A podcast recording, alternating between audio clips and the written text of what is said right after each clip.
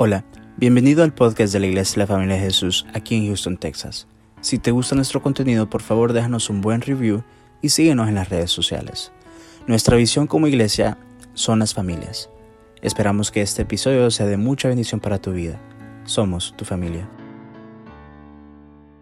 El Señor y le dije, Señor, ponme algo, lo que tú quieres para tu iglesia. Y me empezó a llevar por un lado que yo nunca pensé que me iba a alinear armonizar con lo que yo ya quiero es predicar el domingo.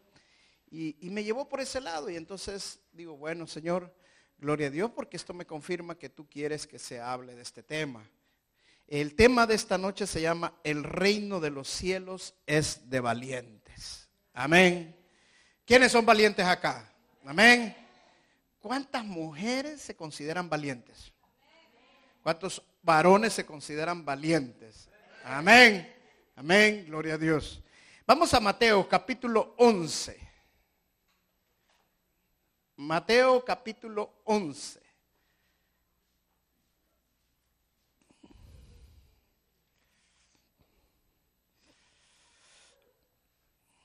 Gloria a Dios. Vamos a leer del verso 7 hasta el 15. 11, del 7 al 15. Dice la palabra de Dios en el nombre del Padre, del Hijo y del Espíritu Santo.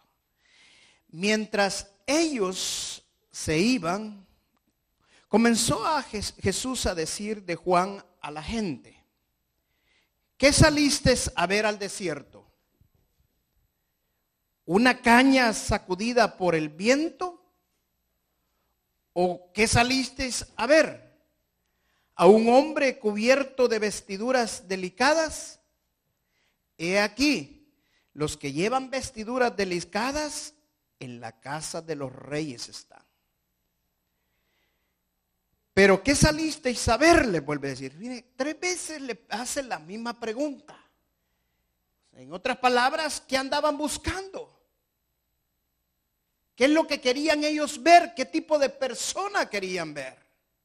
Porque nosotros muchas veces tenemos paradigmas de un predicador tiene que vestir de tal forma, que un predicador tiene que pararse de tal forma. Que, y entonces esos paradigmas muchas veces nos estorban para poder ver realmente quién es un siervo de Dios. Me di cuenta en una ocasión de un canal de televisión que prohibió el pasar el programa de cierto predicador porque era chiquito y gordito. Sí, es verdad. Le dijeron que primero se pusiera a dieta y que ya ver cómo quería que creciera también. Pero esa es la pregunta que le dice el Señor. ¿Qué salieron ustedes a ver? Hablando de Juan el Bautista. O sea, el Señor Jesús le estaba preguntando acerca de Juan el Bautista. Y le dice, ¿pero qué saliste a saber? ¿A un profeta? Mire la respuesta que él mismo se la da el Señor Jesús. Sí, os digo, y más que profeta, porque este es de quien está escrito. Yo envío a mi mensajero delante de tu faz, el cual preparará tu camino delante de ti. De cierto os digo, entre los que nacen de mujer, no se ha levantado otro mayor que Juan el Bautista pero el más pequeño en el reino de los cielos, mayor es que él. Desde los días de Juan el Bautista hasta ahora, repito, desde los días de Juan el Bautista hasta ahora, una vez más, eso es bien importante, desde los días de Juan el Bautista hasta ahora, el reino de los cielos sufre violencia y los violentos lo arrebatan. Otra versión dice, el reino de los cielos sufre violencia y los valientes lo arrebatan. Otra versión dice, los vigorosos lo arrebatan. Porque todos los profetas y la ley profetizaron hasta dónde? Hasta Juan. Repito una vez más, también esto es bien importante. Palabras del Señor Jesús, porque todos los profetas y la ley profetizaron hasta Juan. Y si queréis recibirlo, Él es aquel Elías que ha de venir. Y si queréis recibirlo, si queréis aceptarlo, Él es aquel Elías que ha de venir. El que tiene oídos para oír, oiga. Amén. Hay varias cosas que quiero hablar esta noche, pero vamos a ver más que todo quién era Juan el Bautista. ¿Quién me puede decir cuál es el, apellido de Juan el Bautista? Bautista, dice la hermana. Ya ves, qué rápido, ¿verdad? Le decían Juan el Bautista porque bautizaba, no porque ese era el apellido de él. Era Juan el Bautista. O sea, en ese entonces la gente no usaba apellidos. Mucha gente dice, ¿cuál es el apellido de Jesús? Cristo, dice. No, es Jesucristo. No usaban apellidos. Pero Juan el Bautista es para mí es el personaje más impresionante en el Nuevo Testamento, después de nuestro Señor Jesucristo. ¿Por qué? Por varias razones. Primero, porque de Juan el Bautista, después del Señor Jesús, ya estaba profetizado acerca de él. Y miren lo que dice el libro de Malaquías acerca de Juan el Bautista. Malaquías capítulo 3, verso 1. ¿Están conmigo? Dice, he aquí, yo envío mi mensajero, el cual preparará el camino delante de mí. Y vendrá súbitamente a su templo el Señor a quien vosotros buscáis. Y el ángel del pacto a quien deseáis vosotros, he aquí viene, ha dicho, no, esta creo que me lo pasé. Lo voy a leer de aquí. ¿Estamos lo mismo? Sí es el mismo, ¿verdad? Sí, sí. He aquí yo envío a mi mensajero, el cual prepara el camino delante de mí. Y vendrá súbitamente a su templo, el quien vendrá a buscáis. Y el ángel del pacto, a quien deis vosotros, he aquí viene, ha dicho Jehová de los ejércitos. O sea, mire, ya estaba profetizado acerca de Juan el Bautista, que él iba a preparar el camino, él iba a abrir los caminos en el desierto. Él iba a anunciar la venida del Mesías. Esa era la misión, era el trabajo de Juan el Bautista. Ahora, datos interesantes de, acerca de Juan el Bautista. ¿Cuánto duró realmente su ministerio? Realmente duró aproximadamente, lo que se cree que duró son 18 años. Porque desde, que él comenzó su ministerio, a los 18 años fue, eh, perdón, después de 18 meses, perdón, después de 18 meses fue capturado y fue metido preso y pasó 12 meses preso, o sea, un año preso, hasta que lo mataron. En total fueron 30 meses. Pero 12 meses no se cuentan como su ministerio porque estuvo preso esos 12 meses. Pregunto, ¿sufrió o no sufrió Juan el Bautista? Sí sufrió. Ahora, la palabra que él hacía era una palabra fuerte, porque Juan el Bautista fue levantado para bautizar para anunciar el, camino del Señor, pero bautizaba el arrepentimiento. Ahora, ¿por qué Juan el Bautista bautizaba el bautismo de arrepentimiento? Porque estaba preparando el camino al Mesías. Aquel que se bautizaba y lo hacía genuinamente y se arrepentía al momento de bautizarse, estaba preparado para recibir al Mesías y conocer quién era el Mesías y saber quién era el Mesías. Ese era el propósito del bautismo del Juan el Bautista. El bautismo del arrepentimiento solo era preparar el camino para el Mesías, preparar el camino para el Señor Jesús. Por eso él hace así el camino del arrepentimiento. ¿Qué significa el bautismo del arrepentimiento? ¿Qué significa eso para nosotros ahora? Hermanos, muchos cristianos hoy solo están recibiendo al Señor Jesús, pero no se están arrepintiendo en sus corazones y no pueden conocer al Mesías mientras sus corazones no estén arrepentidos. Amén. Estamos queriendo recibir al Señor Jesús, estamos queriendo vivir el cristianismo como que fuera una ola, como que fuera una onda, como que fuera una nueva cosa para nuestras vidas, pero sin que haya cambios en nuestras vidas y eso no es posible. Amén.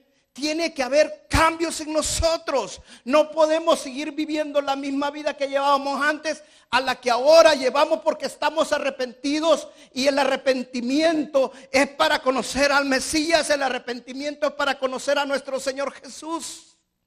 Mientras nosotros no estemos arrepentidos ahí como que fuéramos, tuviéramos una vela, estuviéramos vedados nuestros ojos del entendimiento, mientras nosotros no nos arrepentamos no vamos a poder oír al Espíritu Santo, mientras nosotros no, no nos arrepentamos no vamos a poder entender claramente las escrituras. Amén. Por eso Juan el Bautista bautizaba el bautismo del arrepentimiento, porque él estaba preparando el camino. El arrepentimiento prepara el camino para tu nueva vida. El arrepentimiento genuino hace que tú camines hacia donde está realmente el Señor Jesucristo.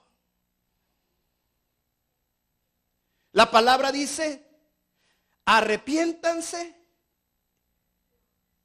y bautícense. O sea, realmente, todo nuestro proceso la salvación comienza con el arrepentimiento, que es lo que prepara el camino para nosotros. Amén. Voy a saltarme un poquito, voy a regresar a esto porque esto es bien importante. Pero mire el Señor Jesucristo que dice del Juan el Bautista. ¿Qué saliste a ver al desierto? ¿Una caña sacudida por el viento? ¿Ah? Y claramente le hace esa pregunta porque no, vieron eso. ¿A quién vieron? A un hombre firme, a un hombre con temperamento, a un hombre que había vivido en el desierto, pero el desierto no lo había debilitado y era firme en lo que creía y se mantenía firme en lo que estaba pensando. No era como una caña debilitada, sino una caña firme. Por eso les pregunta, ¿qué salieron a ver? ¿A alguien debilucho? ¿A alguien que no tiene carácter? No. Juan el Bautista tenía carácter, se había mantenido firme en su fe. Luego le dice, o que, vieron también a un hombre cubierto de vestiduras delicadas. No, Juan el Bautista estaba vestido con ropas de, de piel de cabra. O sea, no estaban viendo lo que ellos pensaban que iban a ver. Pero mire lo que le dice una vez más. ¿Y qué vieron? Realmente, ¿qué están viendo? Y él le dice, a un profeta. Pero hay algo más todavía. No solamente le dijo un profeta, sí, os digo, y más que profeta. Y más que profeta. Wow. Hermano, no es fácil ser cristiano. Pero cuando tú te mantienes firme en lo que has creído, la tentación va a venir de muchas maneras. Pero tú te mantienes firme, Dios te levanta y te hace más para lo que te ha llamado. Amén. ¿Por qué? Porque Juan el Bautista no solamente fue el último profeta del Antiguo Testamento, del último profeta de la ley. No. Juan el Bautista representaba la unión el puente entre el Antiguo Testamento y el Nuevo Testamento. Pasaban cuatro, 400 años antes de Juan el Bautista que no había habido un profeta. Hasta que vino Juan el Bautista. Ahora pregúntese por qué pasaron tantos años, por qué 400 años, porque el número 40 significa complemento del tiempo.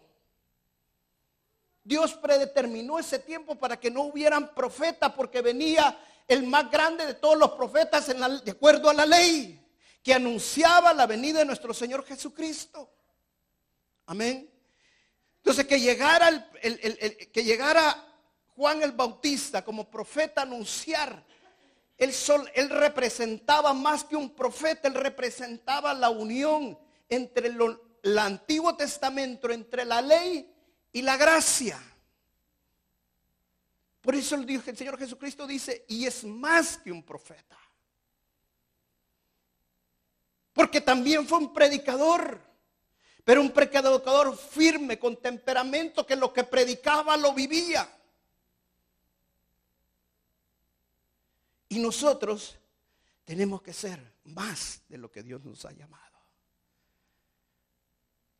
Mantenernos firmes en lo que hemos creído y dar buen testimonio. Amén. Dice el verso 10. Porque este es el quien está escrito, y es la profecía acerca de Juan el Bautista. He aquí yo envío mi mensajero delante de tu faz, el cual, el cual preparará el camino delante de ti. Amén. Una de las cosas que a mí no me quedaba claro acerca de Juan el Bautista, pero leyendo este pasaje, el Señor me dio una revelación impresionante. Es, Juan el Bautista no vio la muerte del Señor Jesucristo. Él murió antes que el Señor Jesucristo. Juan el Bautista predicó el bautismo de arrepentimiento. Él preparó el camino, pero nunca pudo ver que a través del sufrimiento vino la victoria nuestro, para todos nosotros. Amén. O sea, él era, él, él era nada más, vio una parte de lo que venía. Nosotros hemos visto ya todo. Nosotros ahora podemos entender, ahora podemos ver que a través del sufrimiento hay victoria. Y por eso el Señor Jesucristo le dice estas palabras después. Mire lo que le dice. De cierto, de cierto os digo. Estas palabras siempre en el Evangelio, cuando la palabra las pone, de cierto os los digo, es que el Señor nos quiere señalar algo muy importante y que es verdadero para nuestras vidas. Y cuando es verdadero para nuestras vidas, significa que nosotros las tenemos que aplicar a nuestra vida, porque si lo queremos vivir, si lo creemos, lo vamos a vivir tal como la palabra de Dios lo dice. De cierto os digo, entre los que nacen de mujer, no se ha levantado otro mayor que Juan el Bautista. Ser palabras del Señor Jesús. Esto significa que si nos remontamos hasta Adán, de Juan el Bautista hasta Adán, de allí para acá, todos los grandes hombres de Dios, todos los que aparecen en Hebreos capítulo 11, Abraham, Moisés, Jacob, Sansón, Elías, Eliseo, o sea, Elí, todos esos grandes hombres que aparecen en el Antiguo Testamento fueron menores que Juan el Bautista. Palabra de nuestro Señor Jesús. ¿Por qué? Porque Juan el Bautista venía, tenía una misión muy, mucho más grande, una misión más especial. Él venía a preparar el camino del Mesías. Pero miren lo que dice todavía después. Pero el más pequeño en el reino de los cielos es mayor que él. El más pequeño en el reino de los cielos es mayor que Juan el Bautista.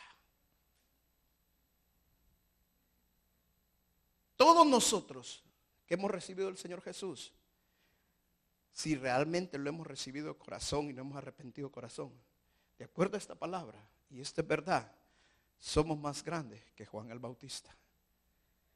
Y no lo digo yo, lo está diciendo la Escritura. Yo solo estoy parafraseando lo que la Escritura dice. Pero mire lo que dice después.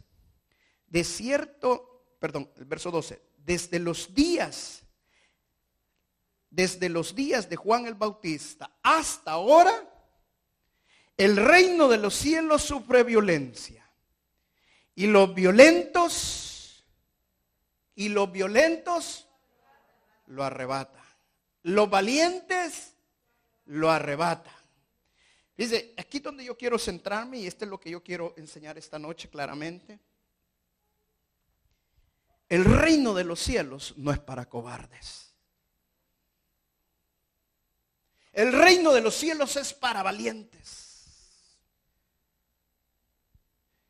El reino de los cielos no es para aquellos que empiezan a seguir doctrinas o enseñanzas que les tocan sus emociones y los hace sentir bien. Mire, vamos a 2 de Pedro, capítulo 2, versos 15. Y esto es bien fuerte, hermanos. Dice segunda de Pedro 2.15, han dejado el camino recto y se han extraviado siguiendo el camino de Balaam, hijo de Beor, el cual almó el premio de la maldad. Hermano, estamos en tiempo de apostasía.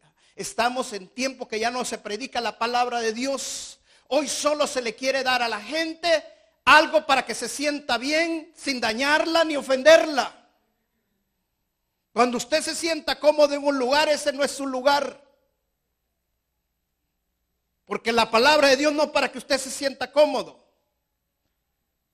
La palabra de Dios es para que nos confronte.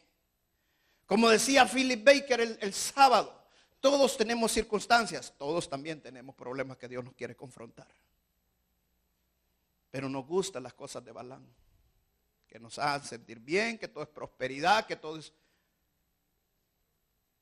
el reino de Dios no es para aquellos que andan siguiendo esas cosas. Mire, el reino de Dios no es para aquellos que están llenos de codicia. Mateo capítulo 19, verso 22, acerca del joven rico. Mire lo que dice. Oyendo el joven esta palabra, se fue triste porque tenía muchas posesiones. El reino de Dios es para los valientes. El reino de Dios sufre violencia. Desde los, desde los tiempos de Juan comenzó la violencia con el reino de Dios. Y el reino de Dios son para aquellos que están dispuestos a dejar su comodidad, a dejar su confort por buscar el reino de Dios. Pero muchas veces ponemos pretexto, ponemos circunstancias antes de seguir el reino de Dios. Y como aprendimos el domingo pasado, con Philip Baker nos enseñaba también, primero hay que poner las cosas de Dios, primero el reino de los cielos y no nuestras circunstancias. ¿Sabe que Para mí fue su revelación. Porque cuántas veces hemos ido a buscar primero el reino de los cielos y su justicia y todo lo demás vendrá por añadidura. Y cuántas veces oímos hermanos que dicen, pastor, va a llegar un momento que estoy preparado, pero ahorita no es el tiempo. El reino de Dios no para ese tipo de gente. El reino de Dios es para los valientes. El reino de Dios no es para los que aman el mundo. Mire, 2 Timoteo capítulo 4, verso 10. ¿Está conmigo? Porque Demas, según de Timoteo 4:10, porque Demas o demás me ha desamparado amando este mundo. Dice otra versión, amando más al mundo que las cosas de Dios. Y se ha ido a Tesalónica, Crescente fue Galacia y Tito a Dalmacia.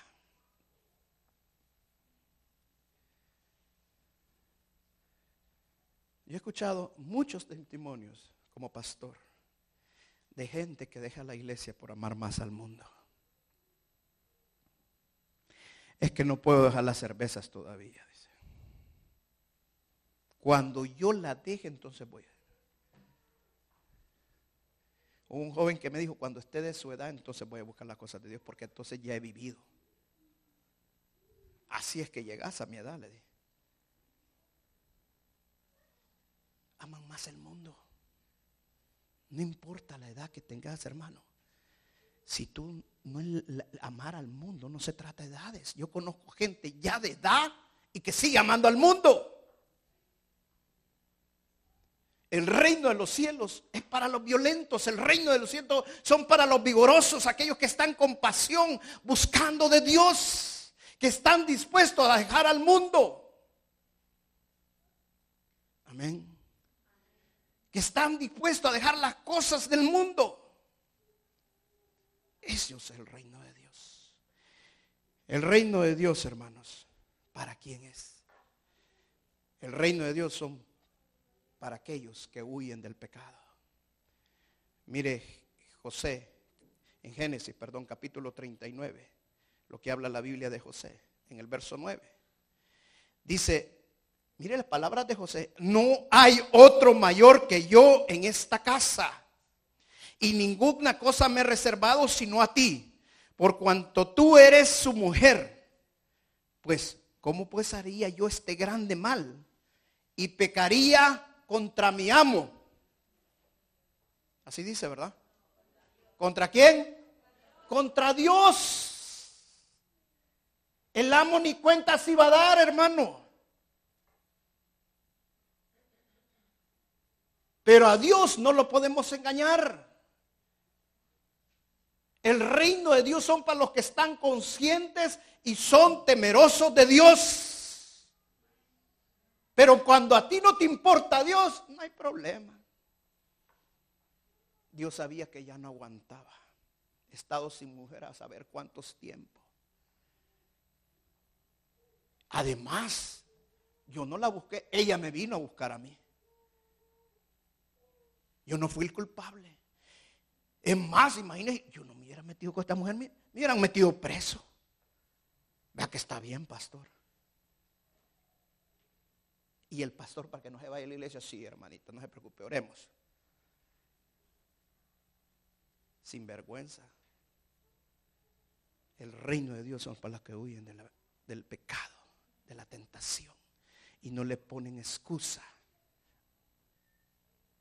Es que no sabía. Si no fue nada a comparación de otros lo que hacen. Siempre estamos buscando excusas y comparándonos con otros, con lo que hacen otros. El juicio va a ser personal. Dios no te va a comparar con otros. El juicio es para cada uno de nosotros. Ahora, Cristo nos libra de ese juicio. Pero si realmente nos hemos arrepentido si realmente somos valientes. Amén. Sigo, sigo adelante y ya voy a llegar también a esa parte. El juicio de Dios, perdón, el reino de Dios son para hombres como Elías. ¿Por qué Dios dijo Juan el Bautista es Elías? ¿Se han preguntado eso? Yo me lo he preguntado muchas veces. Porque la palabra enseña que Elías va a venir. Pero fueron palabras no de, de, Pedro, no fueron palabras de Juan, fueron palabras del mismo Señor Jesucristo. ¿Sabe por qué? Porque entre Juan el Bautista y Elías había una similitud tal que tenía el espíritu de Elías. Tenía tanto de Elías. Miren lo que Elías le, le dijo a su pueblo. Primera de Reyes, capítulo 18, verso 21. Y dice, acercándose Elías, acercándose Elías a todo el pueblo, dijo, ¿hasta cuándo claudicaréis vosotros entre dos pensamientos? Si Jehová es Dios, seguidle. Y si Val y en pos de él. Y el pueblo no respondió palabra. Y como les decía Juan el Bautista, atajo de víboras. El pueblo estaba tibio. Y dice la palabra que a los tibios Dios los va a vomitar. Pero Elías no le tuvo miedo al pueblo. Elías hablaba la palabra, hablaba la verdad. Juan el Bautista hablaba la verdad. El reino de Dios para profetas como Natán, que fue y le declaró al rey lo pecado que había hecho y le dijo, tú eres ese hombre. Cuando en ese entonces lo que le tocaba es que le volaran la cabeza por lo que le había dicho al rey. ¿Cómo se atrevía un hombre de tal, de tal tamaño, de tal jerarquía, poder decirle al rey que él era un pecador?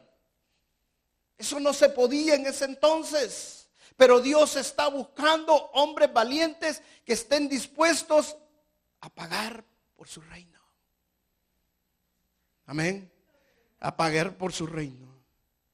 El reino de Dios es para hombres como Daniel y sus tres amigos que les forzaban a querer adorar otros dioses y ellos dijeron, no nos vamos a arrodillar a ningún otro dios.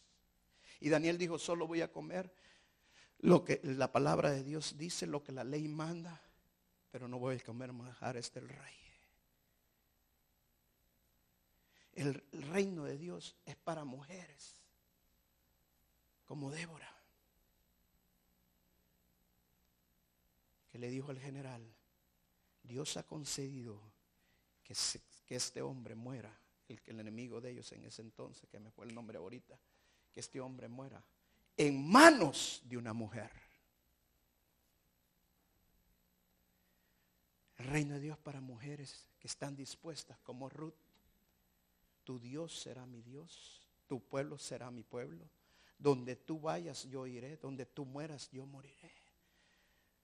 Para mujeres fieles, leales.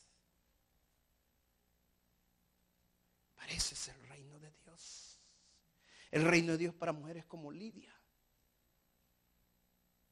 que llevó a la iglesia a su casa, los apóstoles a su casa. Ay, qué bonito traer a los apóstoles. Hermanos, ese les comenzaba el cristianismo, era una secta perseguida.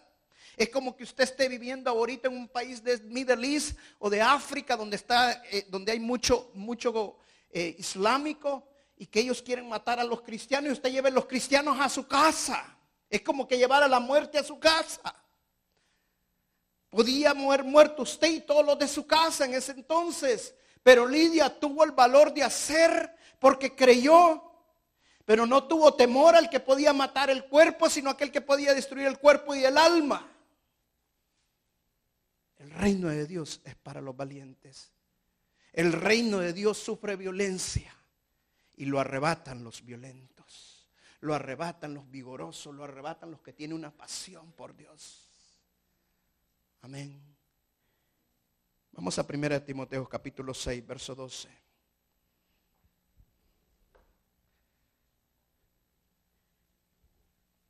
¿Está conmigo? Dice, pelea la buena batalla de la fe. Echa mano de la vida eterna, a la cual así fuiste llamado, habiendo hecho la buena profesión delante de muchos que testigos. ¿Sabe que hay una versión? La versión actual dice delante de muchos amigos. Hermanos, cuando tú decides seguir el reino de los Dios, tú, decides seguir el estar buscando el reino de Dios, tú te haces valiente para el reino de Dios, tú te haces violento para el reino de Dios, tú decides abandonar comodidades, tú decides abandonar la tentación, tú decides abandonar vicios, te van a dejar muchos amigos. Pero tú estás peleando la buena batalla de la fe.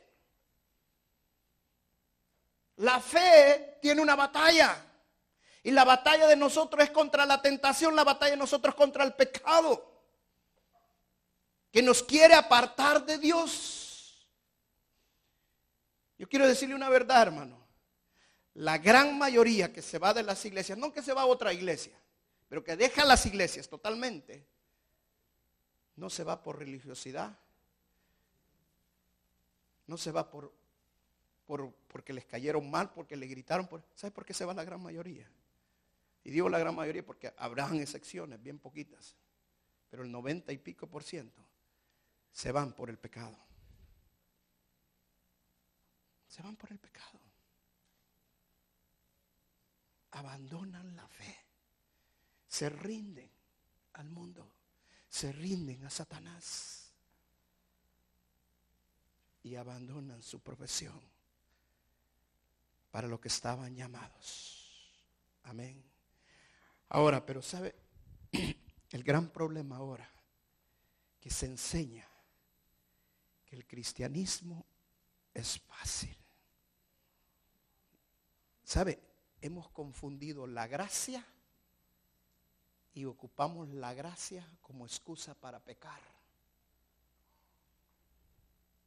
Y yo quiero decirte, el cristianismo, ser cristiano y buscar el reino de Dios y ser salvo, no es fácil.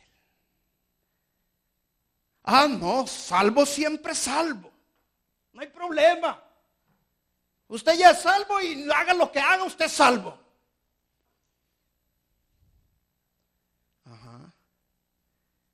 ¿Sabe qué quieren decir? Que puede ser cualquier cosa y usted va a ser salvo. Y eso es una gran mentira. ¿Está escuchando lo que le estoy diciendo? Eso es una gran mentira. Porque eso no es lo que enseña la escritura. Cuando Dios nos salva, nos salva. Yo estoy de acuerdo en eso. Pero lo que no estoy de acuerdo es que no importa lo que hagas y vas a ser salvo. Lucas, capítulo 13, verso 24. Yo quiero que todos leamos este verso. Todos juntos. Esforzaos a entrar por la puerta angosta, porque os digo que muchos procurarán entrar y no podrán. Hermano, si fuera fácil entrar al reino de los cielos, si fuera fácil tener la vida eterna, entonces ¿por qué la palabra dice que nos esforcemos? Hello. ¿Ah? Porque la palabra dice que cuidemos nuestra salvación con temor y temblor. ¿Ah? Y espérese el domingo, hermano. El domingo va a estar seria la cosa. Así que muchos se van, a, van a poner alguna excusa.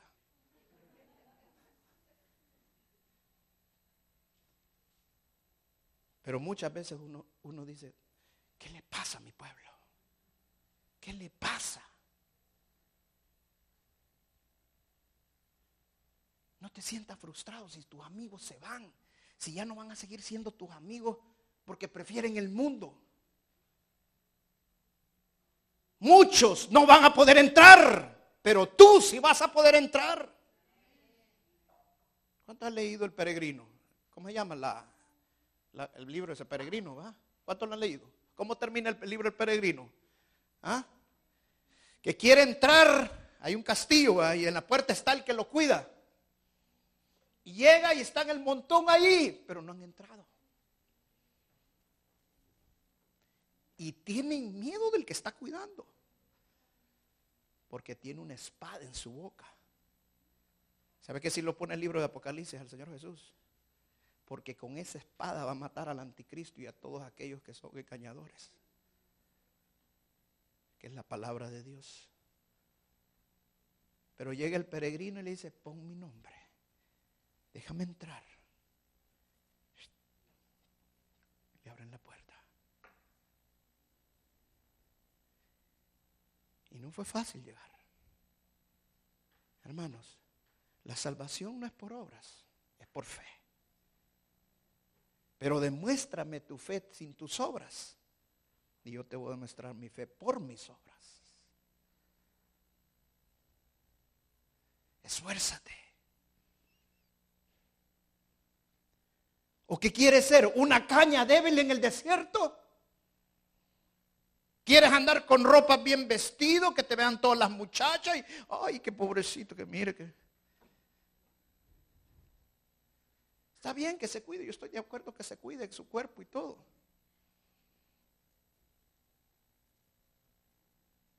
Pero es más importante el reino de los cielos.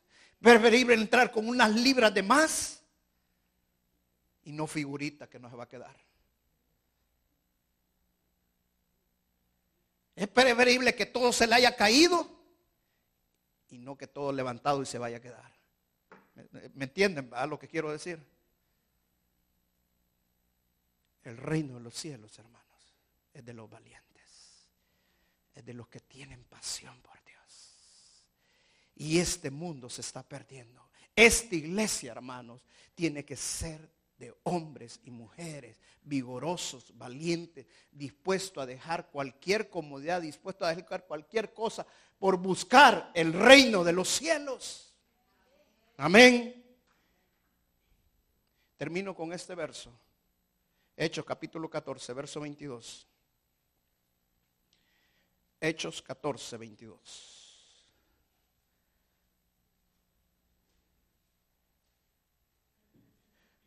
Confirmando los ánimos de los discípulos, exhortándoles a que permaneciesen en la fe y diciéndoles, es necesario que a través de muchas tribulaciones entremos en el reino de Dios.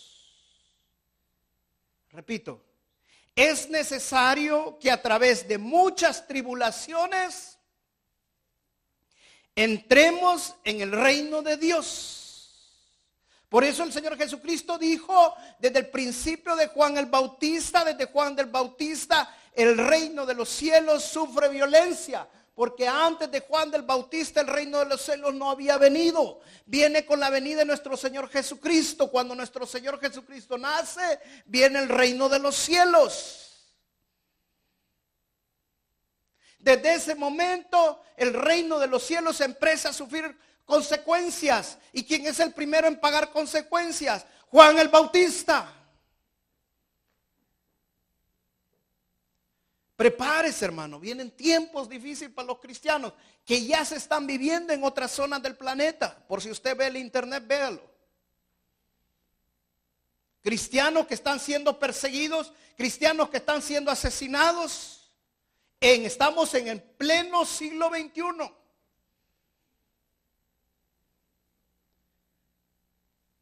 Pero ¿qué se enseña ahora? No, y yo digo, sí, le voy a una cosa. Una de las razones por la cual yo no estoy de acuerdo con la doctrina de prosperidad, aunque sí creo que Dios prospera, pero una de las cosas que no estoy de acuerdo con la doctrina de prosperidad es que usted nunca va a tener tribulaciones si usted está bien con Dios. Cuando la palabra dice que ah, es necesario que a través de muchas tribulaciones podamos entrar en el reino de los cielos. Hermano, yo no le prometo cuando usted viene que todos sus problemas van a ser solucionados. Es más, le voy a decir, hasta pueden aumentar. Porque el diablo no va a estar contento. Lo que sí le prometo es que todos esos ataques no van a poder contra usted. Porque ahora Dios está con usted. Ahora usted es amigo de Dios. Y si Dios es con usted, ¿quién contra usted? Lo que sí le prometo que en cada problema que usted está, el Señor Jesús va a estar con usted. Porque Él lo prometió y Él es fiel y verdadero, dice la palabra de Dios. Lo que sí le prometo, hermano, que en cada problema, en cada tribulación, usted va a tener la victoria y cada vez va a ser más fuerte. Y todas esas cosas que usted está pasando solo están contribuyendo para bien de usted y de su familia. Porque la palabra dice, todas las cosas ayudan para bien. Aquellos los que aman a Dios de acuerdo a sus propósitos. Amén. Hermano, yo le prometo victoria. Yo le prometo lo que la palabra de Dios dice, pero no le prometo que no va a tener tribulaciones. Las tribulaciones es parte de nuestra vida que para que nuestra fe sea aprobada y creamos que Dios es grande, que Dios es poderoso, que Dios es maravilloso y que mi Dios todo lo puede porque Él es omnipotente. No hay nada que no pueda hacer Él. Ese es mi Dios. No, mejor me voy para el mundo. En el mundo tenía menos problemas. Claro, si eso es lo que el enemigo quiere. Pero lo va a hundir. Y no lo va a sacar. Lo va a hundir. Y lo va a hundir.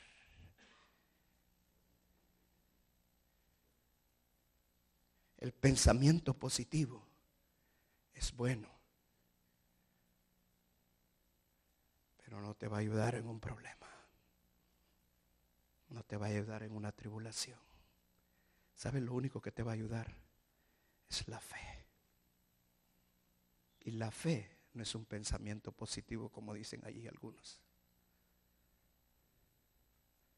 La fe es creer que Dios está conmigo. La fe es creer que ahora soy el imagen escogido del Señor. La fe es creer que no importa lo que esté viviendo, yo tengo el favor de Dios.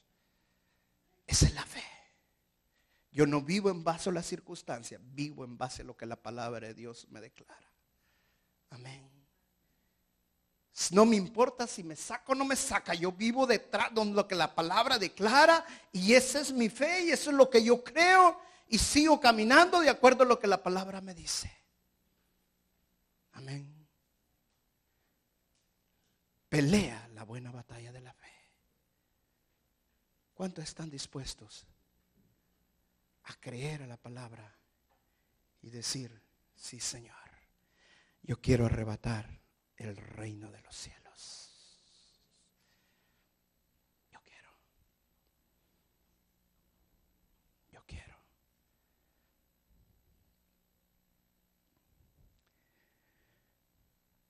Voy a decir una cosa que le iba a decir el domingo, pero la voy a agregar ahorita. No la tenía clara, pero ya el Espíritu Santo me la reveló bien clara ahorita. Imagínense en cuestión de micras de segundo. Quiero decirte algo. Cuando tú recibes al Señor Jesucristo como tu Señor y Salvador, Dios te da la fe. Pero tu fe tiene que ser confirmada.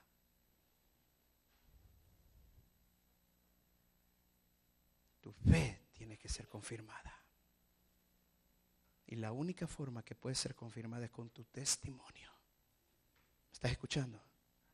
Porque la palabra dice, por los frutos los conoceremos.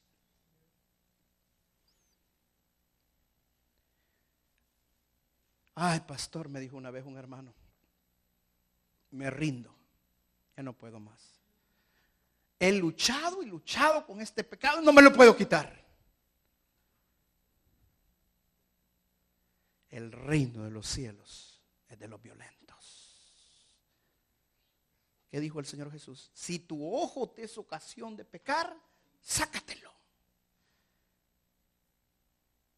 Si tu mano derecha es ocasión, córtatela. No vaya a agarrar una hacha tampoco, hermano. No es lo que quiere decir la Biblia, no va a ser como, bueno, no voy a hablar de religiones, pero ¿qué es lo que está queriendo decir el Señor? Que hay cosas que nos están estorbando, nos están jalando hacia el pecado y si es necesario cortarla, la vamos a cortar. Le voy a poner un ejemplo y con esto termino. Un hermano trabajaba en la construcción. Eran como seis o siete trabajadores. Todos tomaban. Todos. Cada ratito, a cada dos, a cada dos horas iban a comprar una caja de 24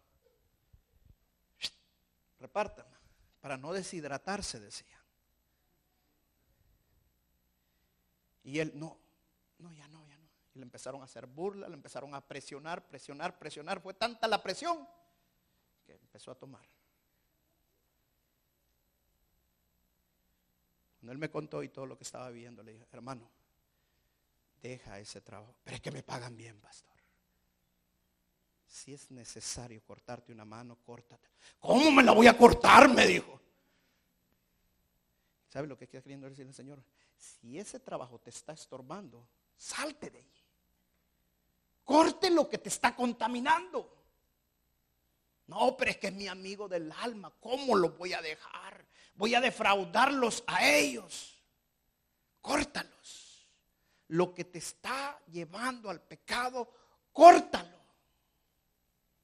El Señor Jesús dice que no vino a traer paz a este mundo, sino a poner disensión entre padre e hijo, entre hijo y madre.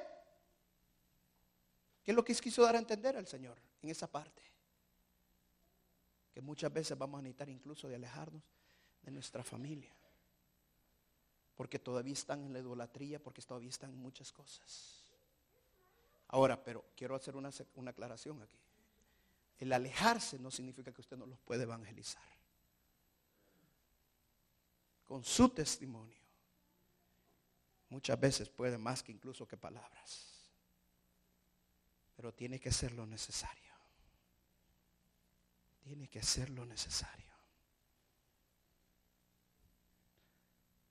Porque el reino de los cielos es de los violentos. Amén el reino de los cielos es de los violentos. Ahora, si es tu cónyuge el que te está ocasionando problemas, ora por él. Y ora también por los demás. Pero hay soluciones muchas veces prácticas. Porque un hermano me dijo, no, yo me voy a quedar allí porque yo siento que el Señor me ha puesto para que yo voy a cambiar a todos esos. Y él todavía no tenía carácter para cambiar. Hermanos, cada uno sabe cómo está. Cada uno sabe si está firme o todavía no. Cada uno lo sabe.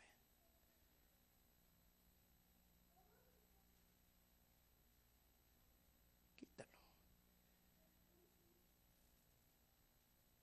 Mire, nosotros tenemos casi, llamamos para casi dos años, que cortamos el internet y la televisión. Roberto un día me dijo, yo voy a poner el internet, me dijo. Y yo lo voy a pagar. Está bien, hijo, páguelo. Ya cortó la televisión.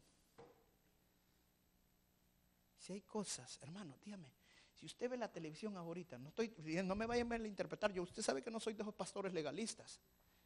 Pero hay cosas en la televisión, hermano, que no le ayudan en nada a su fe. Especialmente en los programas hispanos. ¿Ah? Si solo media ve usted una, novela, yo le voy a decir, si son casi cosas ya triple X esas cosas.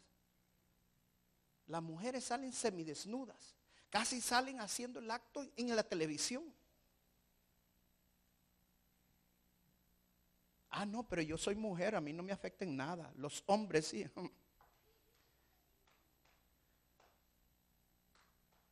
Hermano, no se deje llevar por la carne. Amén. Y hoy es tan fácil poder ver una película buena. El otro día un hermano nos invitó ahí a su casa y nos echamos una película que todavía la dejé a la mitad, la tengo que ir a ver la otra mitad, porque no me la vi toda. Pero usted puede ver películas ahora sin necesidad de escoger qué programas puede ver y qué no puede ver. Es tan fácil. El reino de los cielos es de los valientes de los que lo quieren arrebatar. Amén. Vamos a pararnos vamos a orar. Pasen los músicos, por favor.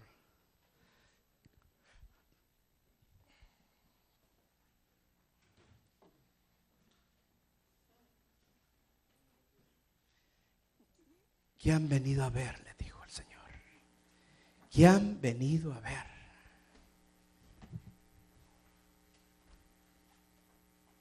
Una vez escuché un predicador muy famoso decir, no predico del pecado porque no quiero hacer sentir mal a la gente.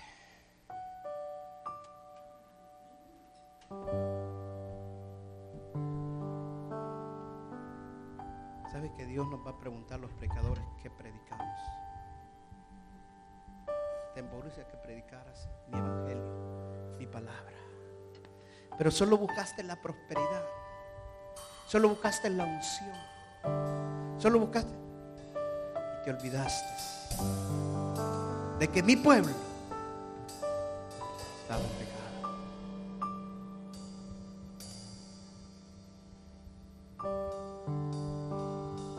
Todos, todos, sin excepción, tenemos cosas que confrontar en la vida.